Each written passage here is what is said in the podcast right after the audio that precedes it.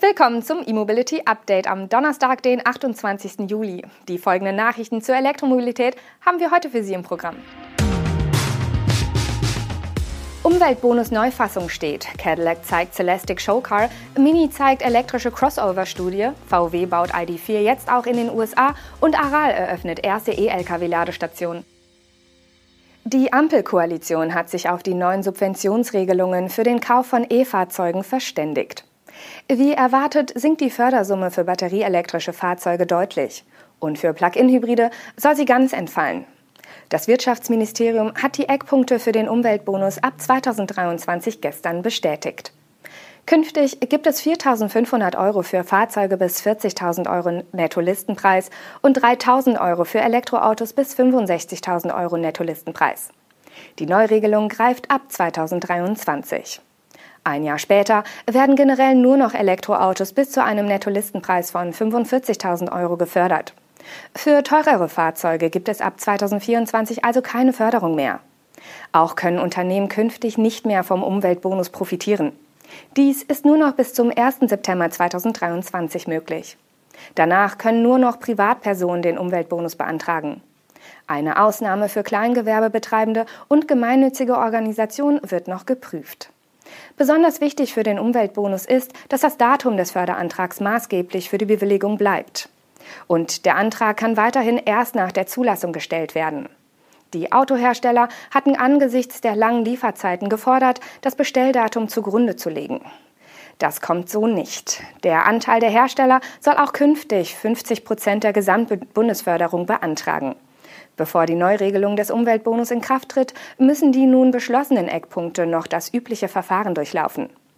Die Neufassung wird der EU-Kommission zur beihilferechtlichen Prüfung vorgelegt.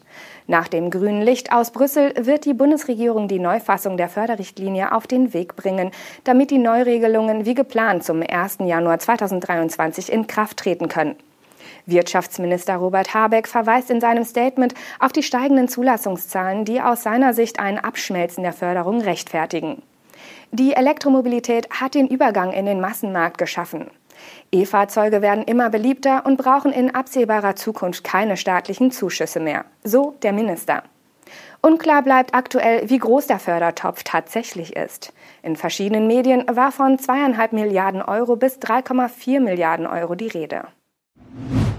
Der zu General Motors gehörende US-Autohersteller Cadillac hat das Konzept des Celestic präsentiert.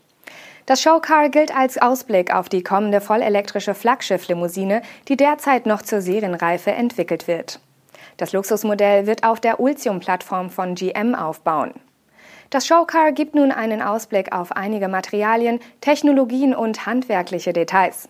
Dazu gehören fünf interaktive LED-Displays sowie ein Smart Glass Roof mit variabler Lichtdurchlässigkeit. Laut General Motors bringt der Celestic die am stärksten integrierten Ausdrucksformen von Design und Innovation in der Geschichte der Marke Cadillac auf die Straße. Ebenfalls wichtig ist Ultra Cruise, die nächste Generation der autonomen Fahrassistenz von General Motors. Der Celestic soll in Warren im US-Bundesstaat Michigan im Manufakturbetrieb von Hand gebaut werden. GM investiert 81 Millionen Dollar in sein dortiges Global Technical Center, um den Campus für den Bau des Cadillac Celestic vorzubereiten. Der Celestic wird das erste Serienfahrzeug sein, das seit der Einweihung des Zentrums im Mai 1956 dort auch hergestellt wird. Mini hat mit dem elektrischen Aceman einen Ausblick auf ein neues Fahrzeugkonzept für das Premium-Kleinwagensegment vorgestellt. Genaue Daten zu dem Crossover oder dessen Antrieb sind rar. Mini versteht das Concept Aceman viel mehr als reine Designstudie und als Vorbote eines neuen Innenraum- und Materialkonzepts. Das Concept Aceman ist 4,5 Meter lang, 1,99 Meter breit und 1,59 Meter hoch. Reichweiten oder Leistungswerte hat Mini nicht mitgeteilt. Ein Fahrzeug im Stil des Mini Concept Aceman soll in der künftigen Modellfamilie die Position zwischen dem Cooper und dem Countryman einnehmen, sagte Stefanie Wurst, Leiterin der Marke Mini. Das Konzeptfahrzeug zeige, wie Mini sich in Richtung einer vollelektrischen Zukunft neu erfinde und wofür die Marke stehe. Die Mini-Chefin meint damit ein elektrifiziertes Go-Kart-Feeling, ein immersives digitales Erlebnis und einen starken Fokus auf einen minimalen ökologischen Fußabdruck. Dabei mussten die Mini-Designer nicht den Bauraum für Verbrenner, Getriebe und Abgasstrang berücksichtigen, sondern konnten auf eine deutlich flachere Batterieplattform aufbauen. Das Konzept einer reinen Elektroplattform, also langer Radstand und kurze Überhänge, deckt sich mit dem Konzept des Urmini. Auch beim Aceman greifen die Designer diese Proportion auf und bringen fünf Sitze und einen Kofferraum mit großer Heckklappe unter. Auch die Dreiteilung des Designs in Karosseriekörper, Fensterflächen mit dunkel gehaltenen A, B und C-Säulen sowie dem farblich akzentuierten Dach haben die Designer beibehalten. Die meisten anderen Elemente wurden aber neu interpretiert. An der Front ist der klassische Minigrill nur noch angedeutet. Die LED-Scheinwerfer sind deutlich eckiger als bisher. Die Übergänge zwischen den Glasflächen und der Karosserie sollen nahtlos sein, um die Aerodynamik zu verbessern. Aber die sonst minitypischen Chromelemente sucht man beim Concept Aceman leider vergeblich. Nach Monaten der Vorserienproduktion hat Volkswagen nun in seinem US-Werk in Chattanooga das erste Serienexemplar des ID4 für Kunden gebaut. Im Laufe des vierten Quartals 2022 soll die Fertigung bereits auf 7000 Autos pro Monat hochgefahren werden. Wie hoch die Produktionsrate zum jetzigen Start der Serienfertigung ist, gibt Volkswagen nicht an.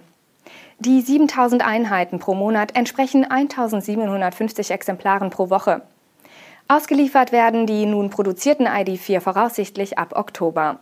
Später soll die Produktion im Dreischichtbetrieb sogar auf 10.000 Einheiten pro Monat steigen. Zunächst wird der ID4 in den USA nur mit der großen Batterie hergestellt. Diese bietet 77 Kilowattstunden nutzbare Kapazität. Die Kunden haben aber die Wahl zwischen dem 150 kW starken Heckantrieb oder der Allradversion.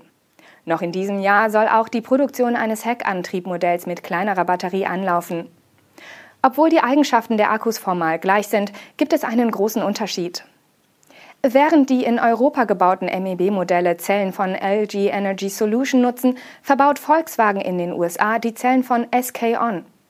Bis zum Ende des Jahrzehnts wollen die Marken des Volkswagen-Konzerns den US-Verbrauchern mehr als 25 Elektromodelle anbieten. Die Marke VW plant dafür unter anderem ein zweites Werk und eine Batteriefabrik. Der Mineralölkonzern Aral hat an einer Tankstelle eine Schnellladestation eröffnet, die auf mittelschwere und schwere E-Nutzfahrzeuge ausgelegt ist.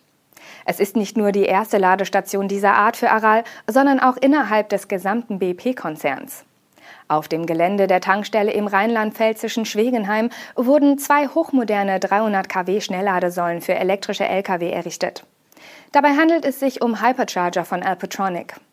Seit November 2021 betreibt Aral an dem Standort auch schon einige HPC-Säulen für Elektroautos. Diese sind aber an klassischen Parkbuchten installiert, während die neuen Lkw-Säulen nach dem Durchfahrtsprinzip angeordnet sind, sodass die deutlich längeren E-Lkw mit ihrem Ladeport neben der Säule halten können. Der Standort Schwegenheim liegt an der B9 zwischen der deutsch-französischen Grenze und der Metropolregion Rhein-Neckar. Patrick Wendeler, Vorstandschef der Aral AG, bezeichnet Schwegenheim als perfektes Beispiel für die Bedürfnisse der Branche ultraschnelles Laden mit sicheren Ladestationen für Lkw, an einer Tankstelle mit guter Verkehrsanbindung und einem Ort, an dem die Fahrerinnen und Fahrer eine Pause einlegen und sich mit Speisen und Getränken stärken können. Bei der Entwicklung des Standorts hat Aral nach eigenen Angaben eng mit Daimler Truck zusammengearbeitet. Das war unser E-Mobility Update am heutigen Donnerstag. Vor dem Wochenende und unserer Sommerpause bringen wir Sie morgen noch einmal auf den neuesten Stand in Sachen Elektromobilität. Bis dann!